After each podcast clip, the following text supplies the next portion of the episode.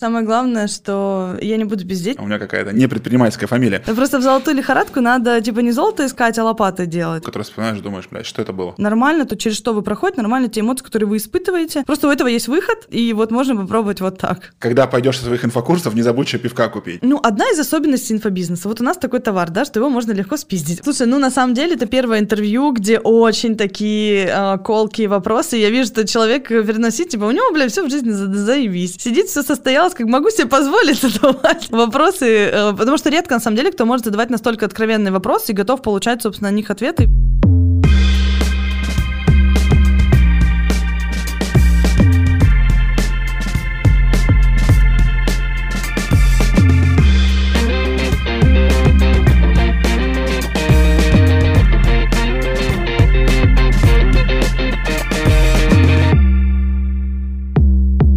Всем привет! У меня сегодня отличное весеннее настроение, надеюсь, у вас тоже. И это второй выпуск подкаста True Business Story, наш сезон о рынке онлайн-образования России. И наш гость — чудесная девушка Ирина Подрез. Это моя коллега, можно так сказать, ведущая подкаста «Шире чек». Кстати, спойлер, рекомендую послушать, сам заслушался выпусками. Абсолютно бесплатные классные советы по продажам. Ире огромный только за это, огромный-огромный респект. И можно даже сейчас, честно могу сказать, поставить мой подкаст на паузу и идти послушать тот, а потом вернуться ко мне и узнать больше про Ирину. Она в нем говорит про продажи, про систему обучения продажам через высокий чек, автоматизацию товарную линейку. Для вас должно быть Ира теперь равно товарная линейка. Узнавайте. Ира огромная молодец, с ней получился интересный разговор. Вы узнаете, что нужно продавать через товарную линейку и методичный системный подход, а не через танцы в сторис. Ну что, где вы там слушаете наш подкаст? Смело хлопайте в ладоши, улыбайтесь, и наша чудесная гостья Ирина Подрез. Погнали второй выпуск. Ирина Подрез, крутая фамилия вообще, завидую со своей, у меня какая-то не, не предпринимательская фамилия. Ирина Подрез а, для меня человек, а, которого я считаю экспертом в построении отделов продаж для своих продуктов, который дает практические инструменты и сам научился этим круто зарабатывать. С моих мысли считается таким человеком-помощником, к которому ты действительно обращаешься, он решает твою проблему максимально искренне, честно. При этом имеет определенное ограничение в тех, кого он берет, в количестве, которое он берет, и имеет свое достаточно высокое экспертное мнение, и имеет право отказывать. Чем я безумно горжусь, то есть те люди, которые научились говорить «нет», для меня это определенный уровень. Вот у нас замечательная Ирина, она счастливо улыбается мне в камеру. Ир, давай пару слов о себе, что тебе должны знать слушатели. Вот такой вот твой elevator speech, коротенечко. Коротенечко, наверное, самое главное, что я не буду бездеть, скажу так, как это есть на самом деле, на все вопросы, которые сегодня мне будут заданы. А, я предприниматель, блогер, а, спикер на разных конференциях разного формата абсолютно, и, наверное, то, что меня выделяет, отличает, собственно, да, почему так, такое теплое отношение ко мне у многих, это, собственно, искренность и честность относительно закулисья бизнеса, который многие хотят увидеть, и собственно, сегодня я думаю, что как раз-таки у нас получится а, показать какой-то кусочек этого. Мне хочется понять человека и вот эти формулировки, да, то есть есть красивая формулировка, называется инфобизнесмен. Есть некрасивая формулировка, она называется инфо-цыган. Есть еще такие тоже уже, ну, я бы так сказал, с запашком формулировки, там всякие бизнес-коучи, лайфстайл-коучи, какие-то коучи, это не очень хорошее слово. Ну, в моем окружении, да, оно там равно ругательно, то есть человек, который говорит, я коуч, и тут же начинает оправдываться, я там православный коуч, у меня нормальный коучинг, я там учился. То есть человек, как только ляпнул это слово, тут же начинает оправдываться. У тебя я слышал в твоих подкастах примерно то же самое. Типа, я занимаюсь инфобизнесом, но, но, но, но, подождите, подождите, подождите, там, типа, уберите свои тухлые помидоры, прячьте их скорее. Я сейчас это объясню, я нормальная, то есть у меня действительно учатся, у меня построены курсы и так далее, и так далее, и так далее. Вот ты свой маршрут какой видишь? Вот ты пришла на рынок инфобизнеса или рынок образования. Вот какой это рынок для тебя? И видишь ты свою перспективу в этом рынке? Это все-таки персональный инфобизнес или это все-таки какая-то школа, институт хочешь построить, или куда, или пока не думала? А, есть э, идеи про институт, и есть три направления, которые мы хотим совместить. В этом году мы сначала запатентуем всю историю, которую мы хотим, и товарный знак сделаем. Потом я озвучу само слово, которое мы будем это называть. Относительно рынка, я понимаю, что рынок спорный, и реально есть такое ощущение, что ходит, знаешь, типа, не-не-не, не, погодите, нет, я как бы нормально условно. Я, знаешь, поначалу мне было прям очень тяжело, я старалась отстраиваться, отнекиваться, как и у меня на самом деле даже сейчас, наверное, эти истории проскакивают, потому что а, сложно управлять репутацией в ну, рынке, где уже репутация сформирована самого рынка, да, как бы такая очень скользкая. Но я на, на самом деле думаю, что перспективе там, ну, двух лет, когда сюда подтянется больше толковых экспертов, потому что изначально зашли более бойкие ребята с меньшим теоретической базой, да, там практической. Сейчас уже подтягивается много экспертов из офлайна, переходят такие, знаешь, больше, э, ну, мастодонты какие-то, просто в другом немножко формате. Они подтянутся, и рынок в целом реабилитируется, потому что он же только-только начал развиваться. Оправдываться еще хочется, но надеюсь, что в перспективе двух лет мы перестанем это делать и будем как-то, типа, гордо произносить, не знаю, там, я инфобизнесмен. Вот, пока хочется поржать, но думаю, блин, там такая маржа, что вроде ржешь, не ржешь, а маржа большая, поэтому как бы занимаешься здесь и думаешь, ничего страшного.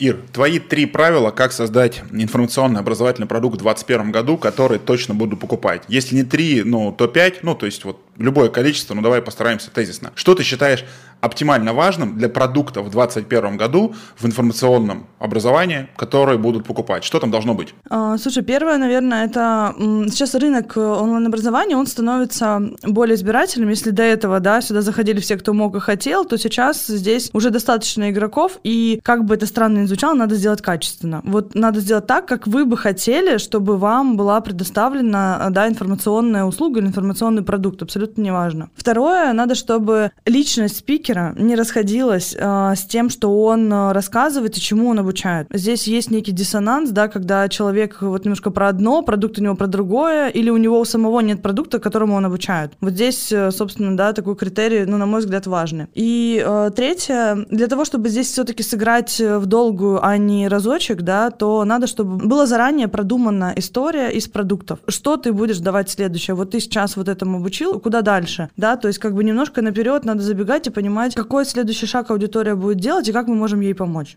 Супер. Смотри, ты говоришь о том, что нужно думать наперед и планировать работу с аудиторией. В твоем бизнесе какие ты видишь мейлстоуны, ну то есть такие ключевые вехи или камни, через которые ты хочешь пройти по обороту, по количеству учеников, ну то есть какой твой горизонт планирования, до чего ты хочешь добраться, где ты сейчас и какие ближайшие шаги ты в виде какой-то бизнес-стратегии построил для своего информационного, я не знаю, как это правильно называть, да, инфообразования. По году угу.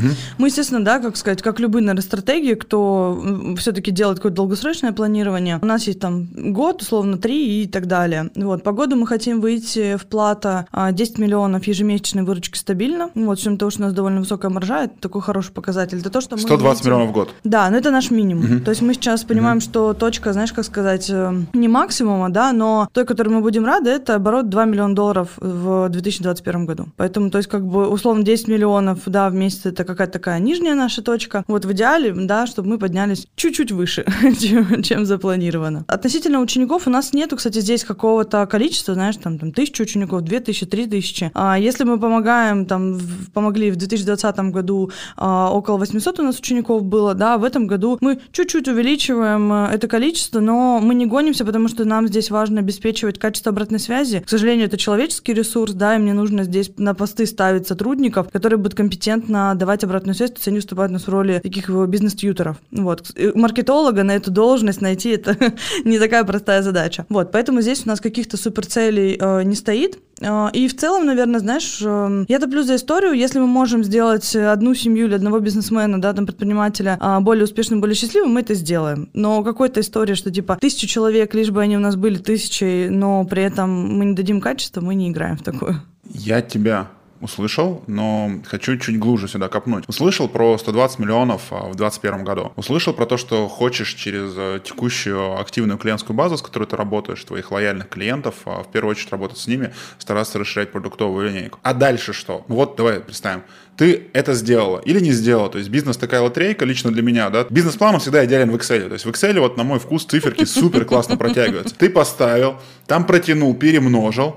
Ну, отлично у тебя всегда совпадают расходы. Вот расходы угу. обычно ты всегда можешь выполнить. Да. То есть бизнес-план по расходам выполняется идеально. По доходам, ну, не всегда так, э, как хотелось бы. Здесь всегда вот, ну, есть какая-то такая штука, иначе, мне кажется, все были предпринимателями, все было бы супер успешно. Взял бизнес-план, пошел, внедрил. Ну, вот давай смотри. Сделала там 120 миллионов, может быть, сделала 150, может быть, сделала 80, да, в каком-то режиме, то есть до какой-то цифры дотянулась. А как ты видишь дальше? То есть вот ты видишь развитие своих продуктов, это расширение ассортимента линейки, то есть у тебя появляется более чем один курс, ну, то есть ты или твоя команда становится экспертами в больше продуктах, да, Там вторая часть. Ты уходишь со сцены и начинаешь заниматься другими спикерами, размещая линейку. Ты, например, переводишь э, свои курсы на другие языки и выходишь э, за границы там 250 миллионов русскоязычного населения и говоришь, что теперь вот мы бьем, ну там, не знаю, развиваем продажи в Индии, да, там миллиард. Да, я поняла. Какие-то такие ключевые вещи есть, ты об этом думала? Если не думала, можно сказать, я не думал об этом. Э, да, мы думали. На самом деле мы люди, которым становится быстро скучно в одном направлении, и нам хочется здесь иметь разных направлений. Мы однозначно сделаем второе ответвление, то есть сейчас у нас есть про продажи, да, про системные продажи, мы сделаем ответвление про продукт. Собственно, то, с чего мы начинали, да, как сделать продукт крутым, качественным, и чтобы его, собственно, покупали в 21 веке, в 21 году. Если мы говорим про в целом развитие, то мы здесь хотим выйти в смежные истории, например, э, нет, я не буду заранее рассказывать, э, но фишка в том, что если в любом случае, знаешь, как говорят, Эксклюзивчик надо... мимо прошел нас, ладно. Да, да, да. Просто в золотую лихорадку надо, типа, не золото искать, а лопаты делать. Вот мы хотим делать лопаты в этом смысле, потому что здесь очень много сейчас а, позиций, которые в инфобизе том же требуются, но а, их пока на рынке нету. Вот, мы хотим... Где-то заулыбалась Маша Афонина. Но я догадываюсь, что маржинальность инфопродуктов достаточно высокая, особенно если они там сформированы. И здесь у тебя по факту два коста. Это labor cost, то есть стоимость труда и команды, которую ты поддерживаешь, да, она достаточно фиксирована. И редко зависит от объемов продаж. То есть все, что ты должна масштабировать, это объем первой линии, то есть объем аккаунт-менеджеров, то есть объем поддержки, который, ну, там первой линии, да, а, и, возможно, при каком-то значительном росте это рост тьюторов, соответственно. И э, показатель, как выручка на одного сотрудника, у тебя достаточно высокий, скорее всего, да, должен быть, да. и он превышает, ну, вот смотри, в хорошем бизнесе он э, превышает превышает в России от 1 миллиона рублей на группу компаний. Есть, если компания работает 100 человек, и ты вместе сделаешь 100 миллионов, скорее всего, ты гиперрентабельный человек, да? Mm-hmm. Ну, то есть, все у тебя хорошо. И вот а в инфобизнесе часто доходит до того, что вот этот там стоимость труда в месяц на одного сотрудника, она может быть 2 и 3 миллиона рублей. Вот какой у тебя этот показатель? Маржа ну, там, факультативно э, поспросим. Вот если посмотреть твою выручку, например, за, ну, какой-то период, например, за четвертый квартал 2020 года и сколько работало сотрудников? Все довольно просто. Мы еще в таких показателях э, точно мы до миллиона не доходим. Как раз-таки плата, в которой мы идем, это будет по миллиону на сотрудника. А сейчас у нас выручка средняя за последние... Да, у нас сейчас средняя выручка за последние а, три месяца 5,9 миллионов. Вот, работает у нас сейчас 9 человек. Вот, то есть нам Слушай, есть здесь ну... куда однозначно расти. Но с чем того, что так. мы стартанули в э, начале 2020 года там с 200 тысяч, а к концу года мы сделали 7,2 уже в месяц,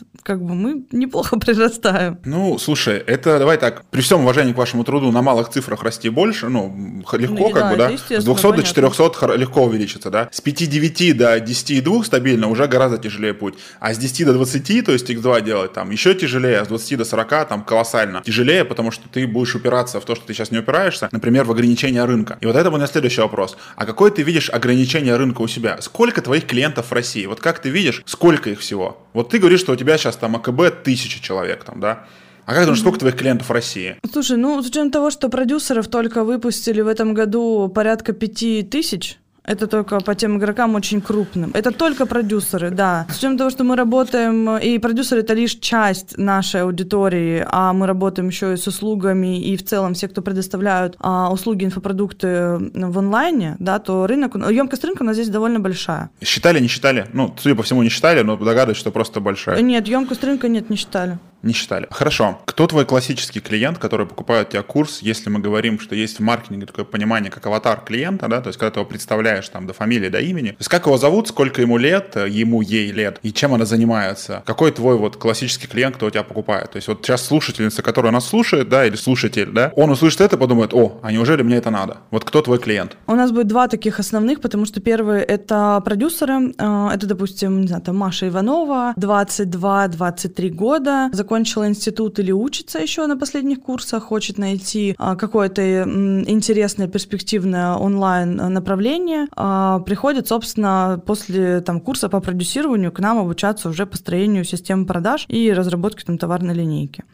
Как правило, там, доход у нее еще до 100 тысяч, мало кто из них как-то выстреливает. Я бы сказала, что очень легкая на подъем, готовая к каким-то авантюрам, что-то пробовать, внедрять. А второй у нас аватар, я бы сказала, противоположный сложный. Это Наталья, бухгалтер, 30-35, давно работала в офлайне, хорошая экспертность. А в онлайне не так давно, там год, два, три. Хочет здесь выстроить себе постоянный поток клиентов. Заработок может плавать очень сильно, там, не знаю, от 70 Здесь тысяч, уже там, до 3. на свои услуги, да? То есть на просто на бухгалтерский Да, консалтинг да, делает обычно да, конс- там, да, классическую условно компанию. консалтинг, кон- да, у кого-то консалтинг, у кого-то консультирование личное, то есть здесь плюс-минус. В целом это любой специалист, у которого есть своя услуга. У нас, как ты сказала, от ругательных, от коучей, психологов, да, до, собственно, специалистов, которые занимаются там финансами, юриспруденцией а, и так далее.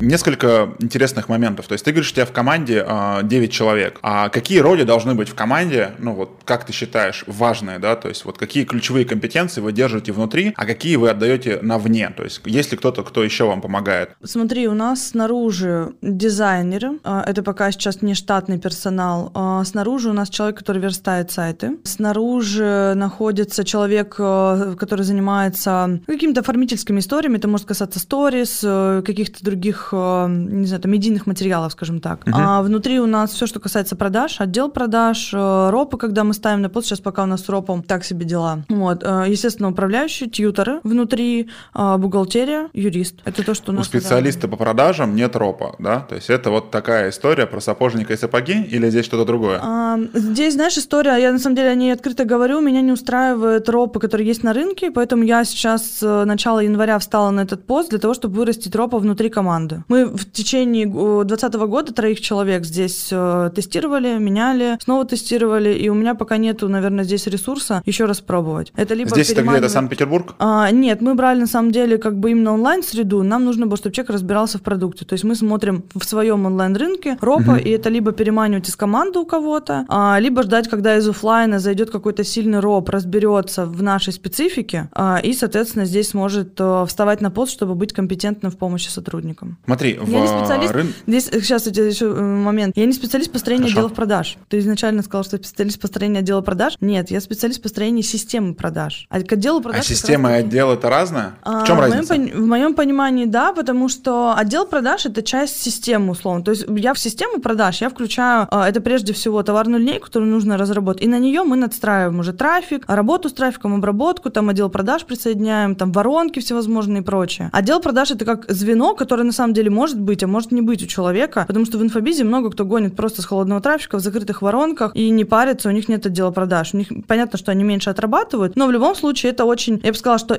отдел продаж, когда мы его реально строим, это система внутри системы должна быть. То есть там свое вообще. Краткая характеристика системы продаж от Ирины. Система продаж это что? Вот определение такое, всеобъемлющее. Как понять, что вот у меня есть система продаж или нет? И вот какая она должна быть? Система продаж в моей интерпретации это когда в основе нее лежит товарная линейка, и на нее надстроены уже входящие каналы трафика. Собственно, если у вас есть автоматизированный э, трафик, который идет, да, и переходит уже в ваши продукты непосредственно, можно сказать, что есть система. И если есть у вас куда переводить из продукта в продукт. Если только один э, продукт, ну, там, как правило, сложнее будет. То есть мы гоним только один раз человека, а потом ему некуда уже переходить. Хорошо. Самый странный твой консалтинг а, по построению системы продаж, который был, который вспоминаешь, думаешь, блядь, что это было? Ты консультируешь какие-то компании, к тебе обращаются, да? То есть самый странный запрос, который у тебя был на консультацию из сферы, из ниши, то есть самое яркое впечатление, которое ты запомнила. Слушай, я вот, кстати, странных не брала. Вот прям супер странных. Типа, я, у меня последний, э, наверное, самый тяжелый проект, это я взяла двух крупных э, лайфстайл-блогеров-миллионников. Вот это, наверное, самое тяжелое, потому что эксперту понятно, как что выстроить, какой продукт он может выдать рынку и так далее. В лайфстайле очень сложно, и многие от этого отказываются. Вот. Как она будет реализована, мы еще посмотрим, потому что мы только закончили работу. Вот. И, собственно, можно будет делать выводы там, ну, я думаю, что месяцев через шесть. Это, наверное, было самое,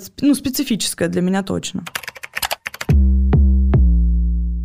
Смотри, ты инфобизнесмен, и при этом ты продаешь э, себя, ну, то есть свои услуги, ну, то есть вот свою компетенцию. При этом ты там невеликовозрастный эксперт, да, ты молодая, юная, симпатичная, по-моему, замужем, замужем, да, мужчины плачете, вот, вычеркиваете. Ну, тебе там, давай так, при всем уважении, не так много лет, в какой момент ты поняла, что ты эксперт и можешь учить? Вот где та грань, когда человек понимает, что он эксперт и может учить, а когда не может учить? То есть вот есть люди, которые занимаются продажами, да, или там упаковкой, или маркетингом, да, им 40 лет, у них там 15 лет опыта, тем не менее они не учат. И, возможно, у них в каких-то вещах, ну, там, я не знаю твою экспертизу, да, где-то экспертиза глубже, но они не учат. Что для тебя это было? Божий дар, озарение, понимание легких денег. То есть как ты к этому пришла? Где ты вдруг поняла, где триггер переключился? Я Ирина, я эксперт в чем-то, ну то есть в чем-то начала разбираться относительно рынка. Может быть, даже не самый топ эксперт. И я Ирина, тот, кто учит других и глубоко разбираюсь. Вот эта грань, она где у тебя сработала или когда? А, ну, для начала я в своей специфике именно с точки зрения продаж 8 лет.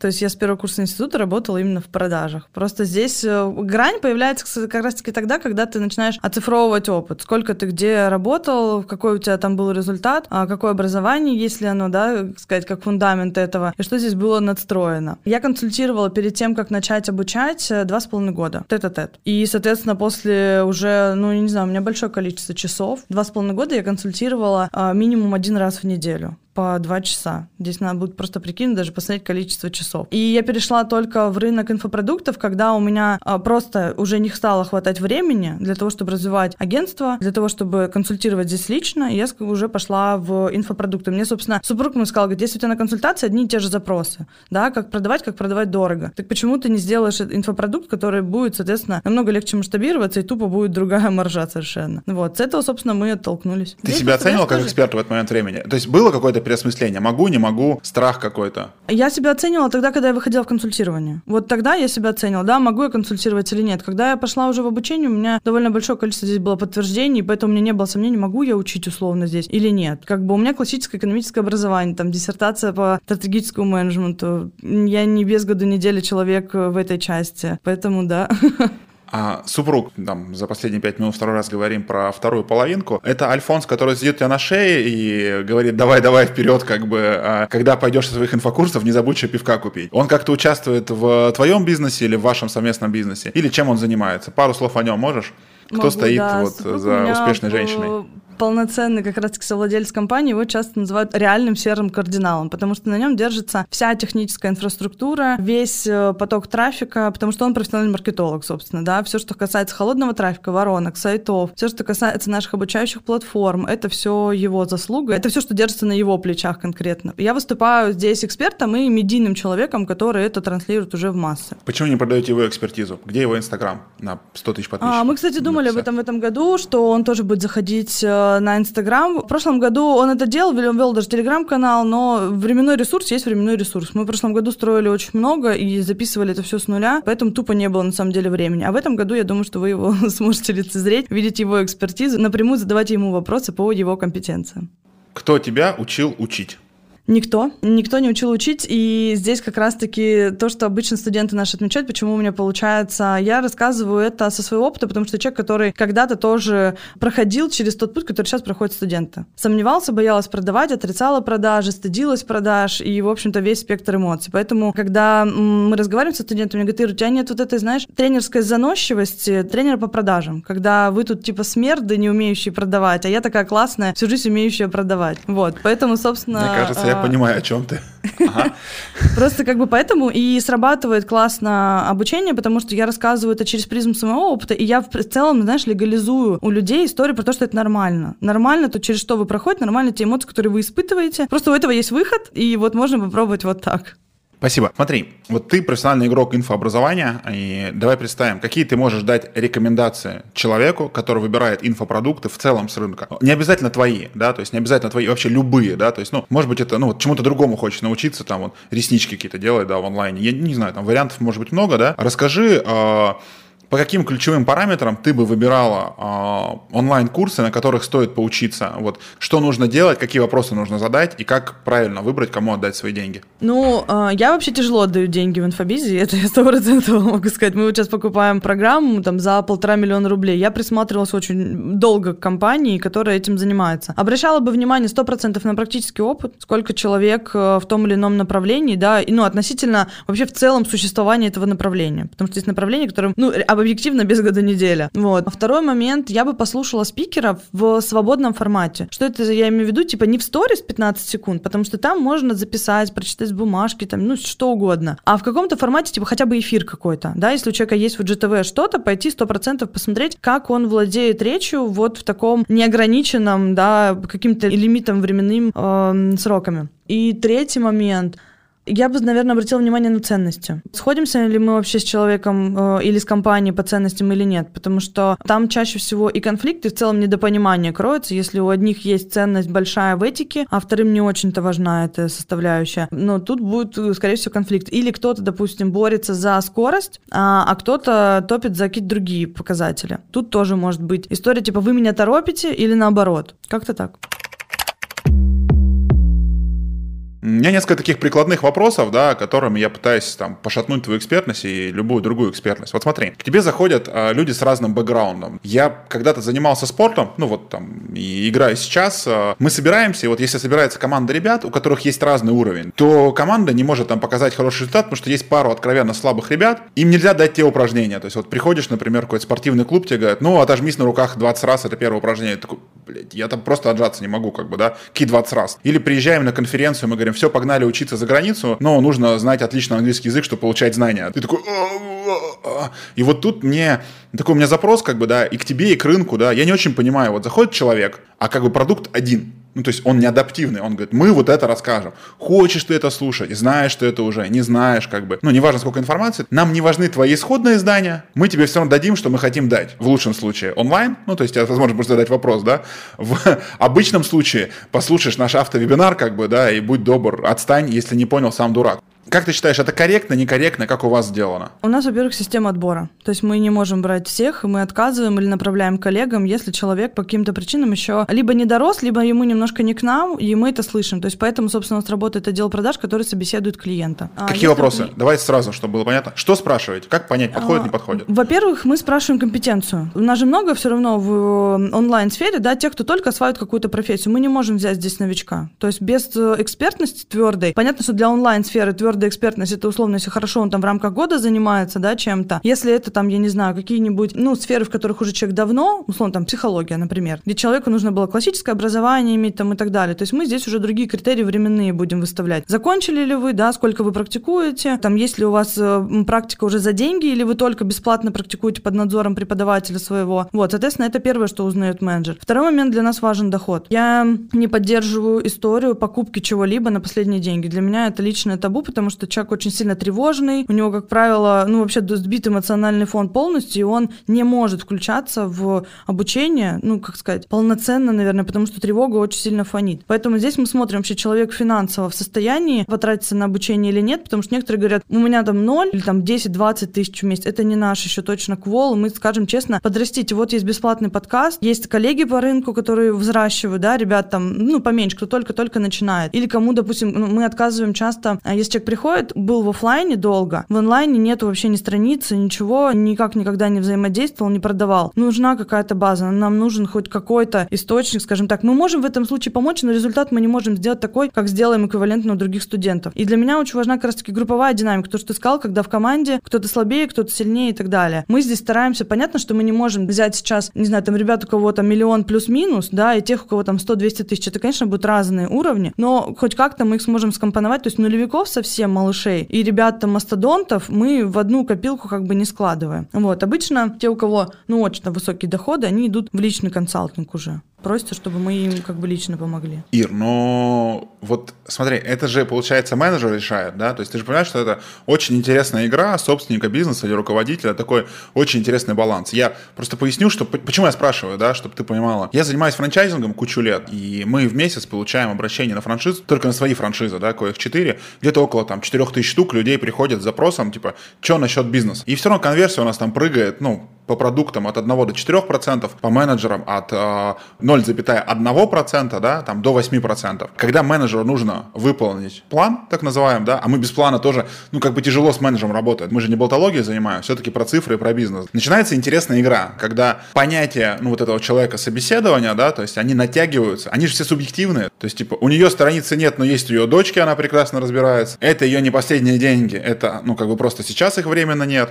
И менеджер начинает вытягивать этого человека. Получается, что не всегда получается, да. А, То есть тут, мне кажется... Это, ага. Мы это просто вас... обошли эту штуку, потому ага. что на входе я вижу анкету, которую человек заполняет сразу. То есть я уже какие-то данные знаю. То есть это не история, когда звонят, э, ну, вообще незнакомые люди, условно, знаешь, мы вообще ничего о них не знаем. Вот. И второй момент. Менеджеры видят э, вот этих самых студентов, которых они где-то вытянули, потом какие проблемы в чате и когда получается возврат. Соответственно, менеджер здесь лишается своего процента, который он платил. И в целом они видят, э, у нас прям бывает, знаешь, заходит какой-то студент и, ну, очень геморройный. Ну, вот прям вообще менеджеру мозг вынес, куратору вынес мозг, э, мне, соответственно, и так далее. Поэтому, возможно, кого-то и натягивать, я, естественно, не могу прослушать все звонки, которые у нас есть. Но в любом случае, вот с нашей стороны, то, что касается анкетирования, мы уже там отмечаем Никволов на первом этапе. Просто сразу с чем мы видим, что по доходу человек э, не зашел. Окей, все, Никвол, надо просто связаться, там, отправить человека либо кому-то из коллег, да, кто компетентен в его вопросе, потому что там есть графа, что вас беспокоит, да, в чем ваш вопрос э,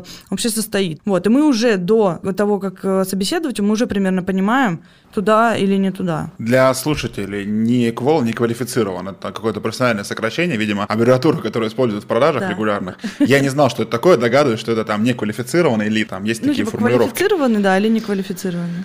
Хорошо, отлично. Смотри, и про обучение еще один вопросик. Слушая тебя, я понимаю, что ты учишь прикладным инструментам, ты показываешь как. А есть фундаментальные инструменты, то есть понимать, как процесс работает, а потом понимать, как этим пользоваться, да, то есть и все образование современное, высшее, оно строится на том, что мы таким образом наслаиваем, да, то есть сначала учим математику, потом алгебру, потом высшую математику, потом уже какие-то процессы, которые мы настраиваем. То есть мы сформировали базу и на нее накладываем практические инструменты. А у вас прикладной курс, то есть оно не подразумевает, как я понимаю, понимаю, наличие фундаментальных знаний, да, мы говорим, дадим конкретный инструмент. Вот это заигрывание в инфобизнесе в инструменты, наверное, на всех раздражает, да. Вот и отсюда мой вопрос. Где заканчивается в инструментах ваша ответственность и начинается ответственность ученика? Он говорит, я взял инструмент, но как бы и я взял лопатой и там, не знаю, не тем местом копаю. Инструмент тот, но пользуюсь неправильно. Вы плохо учите. И любой инфобизнесмен начинает занимать такую позицию. Не-не-не-не, это не мы плохо учим, а ты плохо научился. Вот как ты считаешь, где тот водораздел, который проходит? Где твоя ответственность ответственность,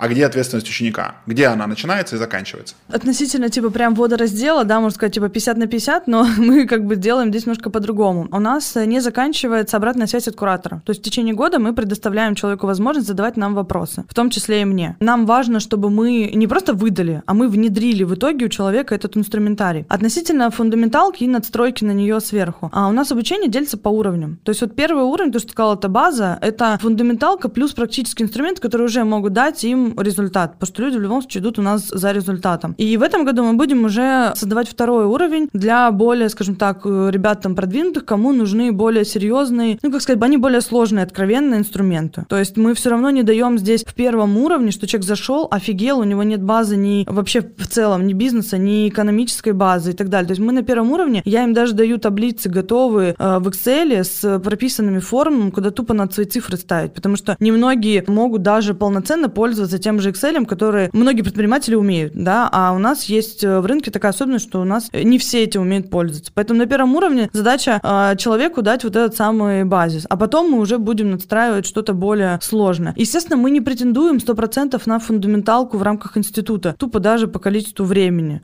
Вот, поэтому в целом в институт идут как раз-таки за фундаменталкой, я поэтому топлю за классическое образование, что классно, если у вас есть база. Не очень хорошо, если вы бросили универ, нигде эту базу не получили, потому что те, у кого база есть, они выстреливают намного быстрее, они быстрее надстраивают эти инструменты, они делают это круче, глубже, более системно, да, и те, у кого базы вообще нету, им, конечно, сложнее, ну, откровенно, они больше задают вопросов, мы больше им помогаем, чем те, кто пришел, условно, там у нас есть специалисты по инвестированию, конечно, у нее там 10 лет в банке отработала, да, у нее экономическое высшее образование, она пришла, получила нужный инструментарий, пошла, внедрила, и уже далеко впереди. А есть те, кто, ну, вообще с этим не соприкасался. И здесь есть сложность, вот сто процентов. И, знаешь, как сказать, в идеале здесь надо э, делать большую сегментацию, ну прям сильно больше. Мы это просто делаем по уровням, скажем так, то есть на первом уровне мы э, даем вот эту самую базу, на второй уровень у меня пойдут уже там маркетологи и ребята, у которых э, проект уже на другом уровне. То есть они смогут вот этот инструментарий внедрять. На первый уровень здесь нет такого суперотбора, но в любом случае, по крайней мере, типа, знаешь, не с нуля и всех, и новой профессии не обучаем. Уже хорошо. Вот. А так, как бы, с классическим образованием это сто процентов не сравнится.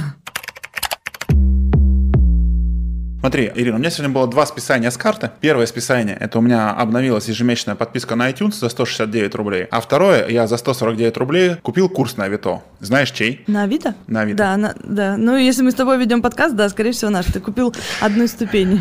Что это такое? И как ты к этому относишься? Слушай, знаешь, я сначала очень сильно бесилась, злилась. Сейчас мы с юристами по авторскому праву э, этот большой цикл начинаем с депонированием ступеней и так далее. Вот, я сейчас понимаю, что как бы к этому надо отнестись типа как к должному, условно. Вот такое есть. Признание? Блин, ну как бы признание, мы вот со своей стороны что можем, да, с юристами э, создать э, авторское право полностью, чтобы это было документально заверено, да, собственно, это называется депонирование всех ступеней. Вот мы это сделаем, э, и будут ходить со всех площадок э, и, соответственно, показывая документы, да, убирать э, с продажи все эти вещи. Мы немножко, знаешь, как сказать, забежали вперед с точки зрения того, что нас не парит вот этот слив этих ступеней, потому что у нас слита, по-моему, там первая и вторая ступень из э, пяти существующих. И в системе у нас нельзя пройти дальше, э, и если мы не видим платежи и так далее, соответственно, человек не может сейчас зайти в ступень, сказав там, что он где-то что-то посмотрел, купил и так далее, он все равно заплатит за полноценный объем. Это первый момент. И второй момент, что третья ступень начинается только за домашними заданиями, за личным взаимодействием с кураторами и так далее. Поэтому она не слита. И первые две ступени, они слиты. Мы думаем, окей, хорошо, сейчас мы все это подготовим с юридической точки зрения, я пойду в перезапись э, материалов для того, чтобы закрепить новый материал, весь, всю транскрибацию сделать там и так далее. С юридической точки зрения, чтобы там вообще было не подкопаться. Но мне кажется, что это, знаешь, как сказать, ну, одна из особенностей инфобизнеса. Вот у нас такой товар, да, что его можно легко спиздить. Вот где угодно. Можно спиздить, залить и продавать по 149 рублей. Поначалу, я говорю, я реально чуть ли не билась головой об стену, злилась, орала и матом всех посылала. Потом поняла, что я вот я могу повлиять там на какую-то долю этого, но это появляется снова и снова и снова и снова. Вот, и поэтому мы просто Есть... ушли в другую часть. Есть очень интересная история, а, которая говорит о том, что половина реплик э, кроссовок э, поддельных, э, найковских, например, да, изготавливает сам Nike для популярности самого Nike, да, потому что он понимает, это типа способ продавать, а, ну, не от бренда, да, а вот занимать нишу дешевую. Я вдруг подумал, вдруг ты сама это сеешь, чтобы было много курсов твоих продавалось, и все. Слушай, это такое лирическое отступление. которых э, посмотрели и пришли. Они признали, что они где-то посмотрели. Но это было всего реально пару человек, которые да? честно скажут, что мы где-то посмотрели, Хорошо. да, и вернули. Какой срок годности у инфобизнесового контента? Контента? Ну, то есть вот как ты считаешь, вот твой существующий продукт, ну, там, начат в прошлом году, когда он все выдохся? Слушай, ну, в зависимости от ниши, 100%. То есть, допустим, продажа — это более такая фундаментальная история, да, а, допустим, там, не знаю, ведение сторис или вот что-то такое трендовое, да, там тоже продюсирование, оно очень сильно меняется. Поэтому срок годности точно будет э, разным по времени. А, мы в этом году переписываем, я думаю, что, ну, типа, полтора-два года, наверное. Это вот прям, а, если ты записываешь какую-то фундаменталку, которая реально не привязана к трендам. Если это что-то трендовое, полгода, наверное, с натяжкой прям. Типа 3-4 месяца и приходится переписывать 100% что-то трендовое. Угу. А, хорошо. Считаешь ты себя предпринимателем? Да.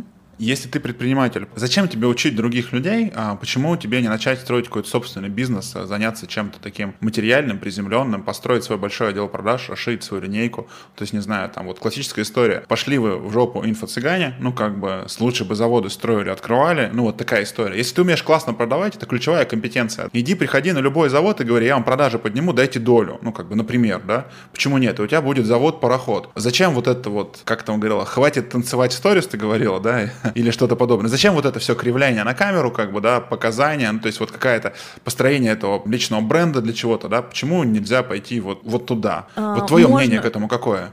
Можно пойти туда, но, на мой взгляд, логично начать так, потому что в инфобизе огромная маржа, эти деньги можно спокойно вливать как стартовый капитал в любое другое направление, и мы, собственно, в этом году и в следующем вообще 100% уходим в товарку, там просто меньше маржи, но объективно там другие показатели по деньгам. Видишь, какая меркантильная ринка у нас. Хорошо. 100%, я продуман в этом плане. И плюс ко всему, знаешь, вот эта история про личный бренд. А, когда ты э, уже э, имеешь лояльность аудитории, ты можешь открывать все, что угодно, и аудитория уже к тебе имеет симпатию. У тебя всегда есть стартовый, скажем так, знаешь, набор потребителей, понимаешь? Ты можешь там обтестить, ты можешь делать там опросы, а ты можешь тупо меньше вливать в маркетинг, ты можешь изначально не запускать что-либо, что не будет пользоваться популярностью, а спросить это. Потому что многие же вначале говорят, слушай, я не знаю, попрет, не попрет. Я не, об этом не думаю. Я могу об этом как минимум спросить, об, ну, как сказать, обстучаться, да, об аудиторию, а потом уже принимать какие-то решения. Кого ты на рынке считаешь инфо-цыганами, кого ты считаешь инфо-бизнесменами, а кто твои действительно кумиры, и ты на них равняешься?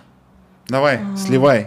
Ага. Для тех, кто слушает подкаст, сейчас а, у Ирины забегали глаза, она начинает да. краснеть. Я прям да, представляю, кого она хотела назвать, да, но это, задумалась. Знаешь, это, это скользкий такой момент, потому что мне все время так прилетает по шапке, потому что, типа, ты сказала про тех, блядь, про этих, еще что-нибудь. Ты обещала быть искренней и честной. Я напомню вначале. Ты говоришь, я настоящая. Мне за свое мнение не стыдно. Я могу твой... Я сторис сохранил, могу показать. Давай вываливай. Вот. Относительно кумиров. Кумиров у меня нету. Сейчас я чувствую, вообще. у нас в зуме связь прервется, все как бы забегает.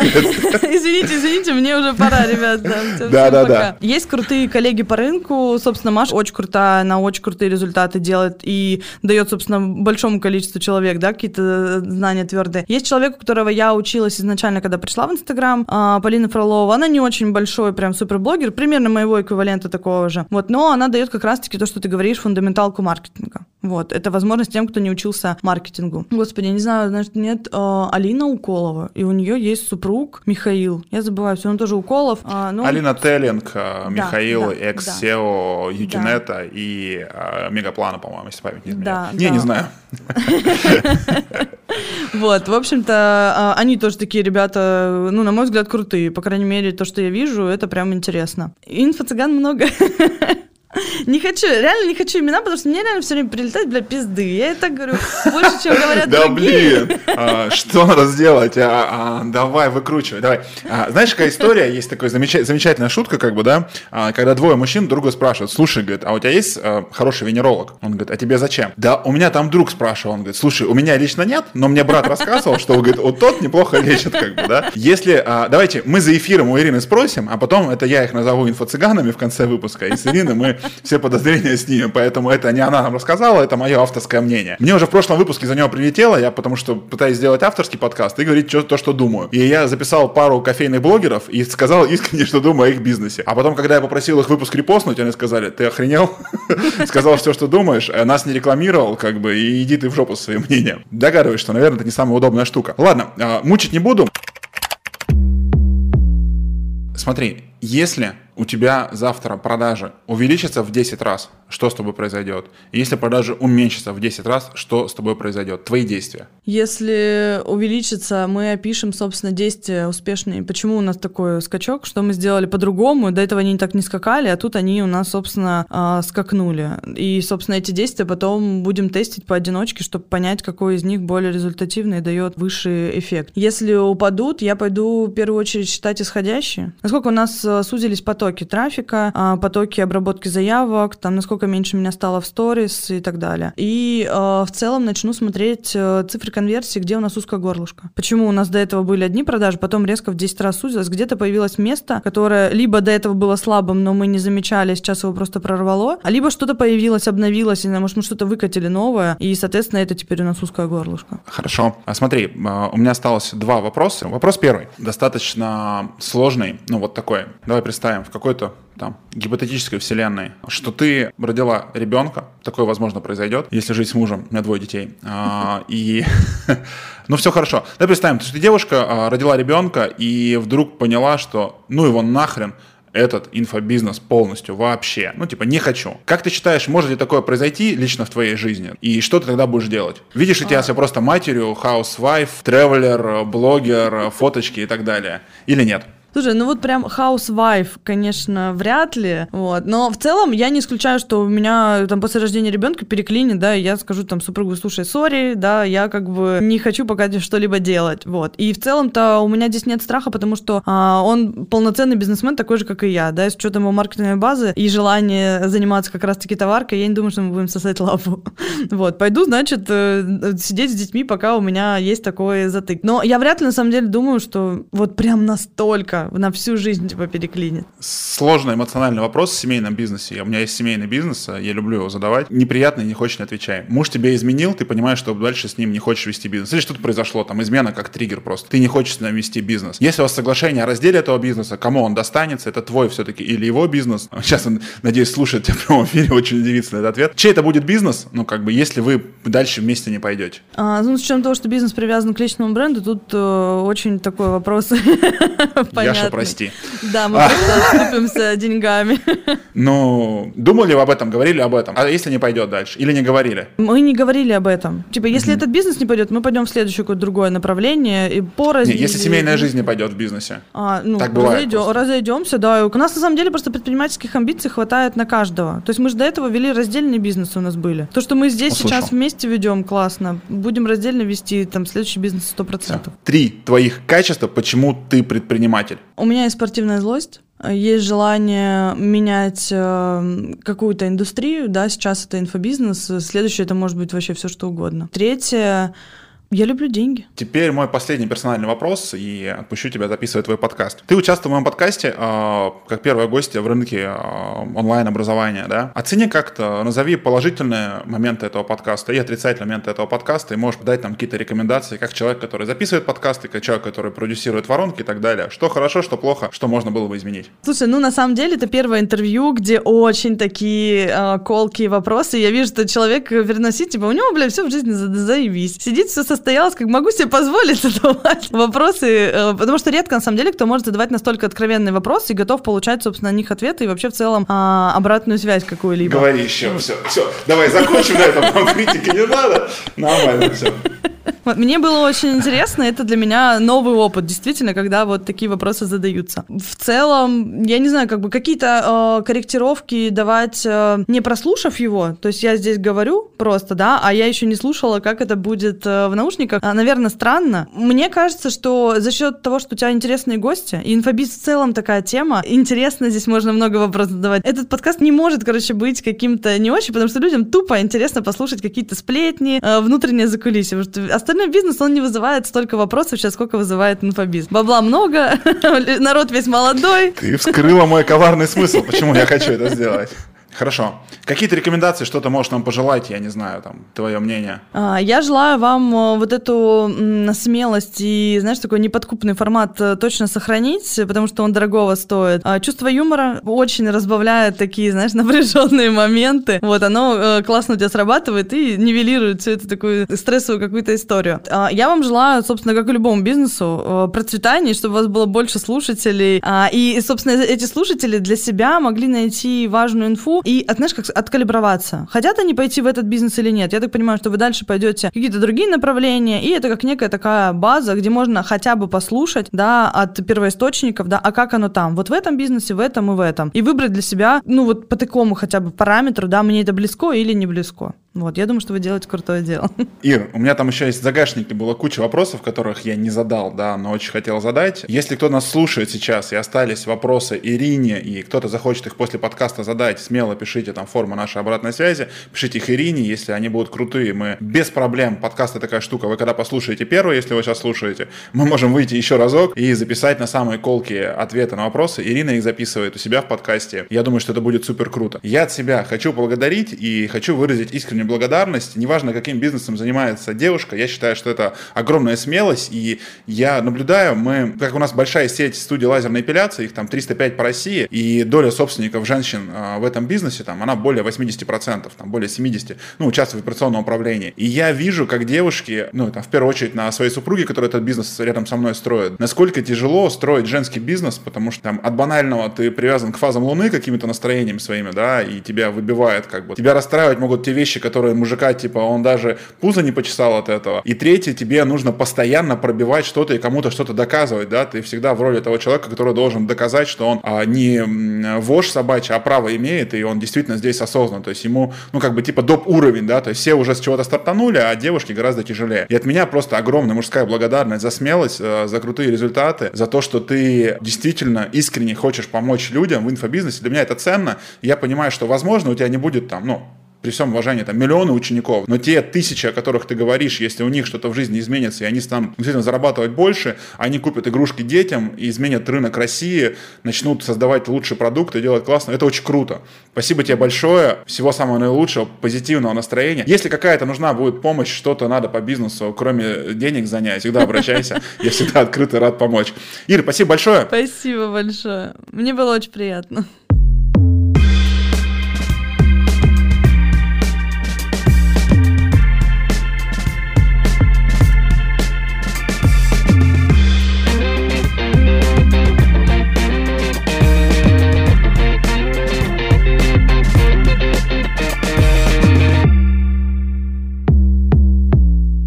Нас в гостях была Ирина Подреза. Мы говорили с Ириной, и по внешнему фактору мне сначала казалось, что Ирина это про продажи, а в момент разговора я понял, что она вообще не про продажи. Ее продукт это все-таки про систему, которая приведет к продажам с высокой долей вероятности. То есть как делать комплексно то, чтобы продажа состоялась. При этом это не для всех. Это есть ограниченный продукт, он имеет своего целевую пользователя, своего аудитория, да, это все это эксперты, которые что-то хотят продавать в интернете. Это не для всех продажи, то есть она говорит про продажи вообще, но на самом деле это достаточно узкий рынок, что для меня удивительно. И в этом узком рынке, исходя из количества кейсов, которые она запустила, предметных, у нее накопилась очень высокая экспертиза, и это очень интересно. Очень интересно с ней было об этом поговорить. Человек максимально легкий, в общении прекрасно легкий, то есть вот такие люди, мне кажется, они должны быть э, хедлайнером или голосом курса. Все хорошо, понятно, просто, доступно доступно. Говорит, я уверен, что она на языке клиента. Слушать интересно, а впитывать информацию интересно. Купил бы я ее курс? Нет. То есть опять все-таки воды достаточно многовато, мне кажется. Предметных э, вещей не хватает, хотя,